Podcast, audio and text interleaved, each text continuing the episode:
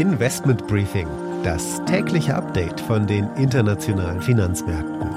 Ein The Pioneer Original.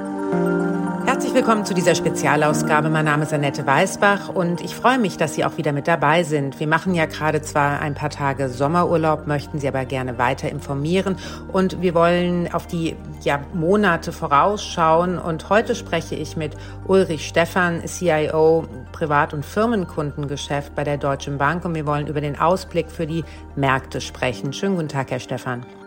Guten Tag, Frau Weißbach, ich grüße Sie.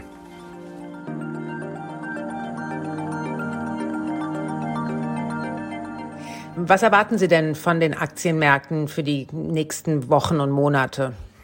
Ja, ich finde, dass die Aktienmärkte vor allen Dingen jetzt im Juli sehr robust äh, reagiert haben. Wir haben ja eines der schlechtesten ersten Halbjahre äh, hinter uns seit Jahrzehnten, nicht zu sagen genau im S&P 500 seit 1962. Der Juli war dann äh, sehr gut, weil der Markt offensichtlich umgeschwenkt hat von der Fragestellung hoher Inflation, Notenbank, Geldpolitik, Rezession auf die äh, Thematik, ja, wir haben jetzt verstanden, das Wirtschaftswachstum schwächt sich ab.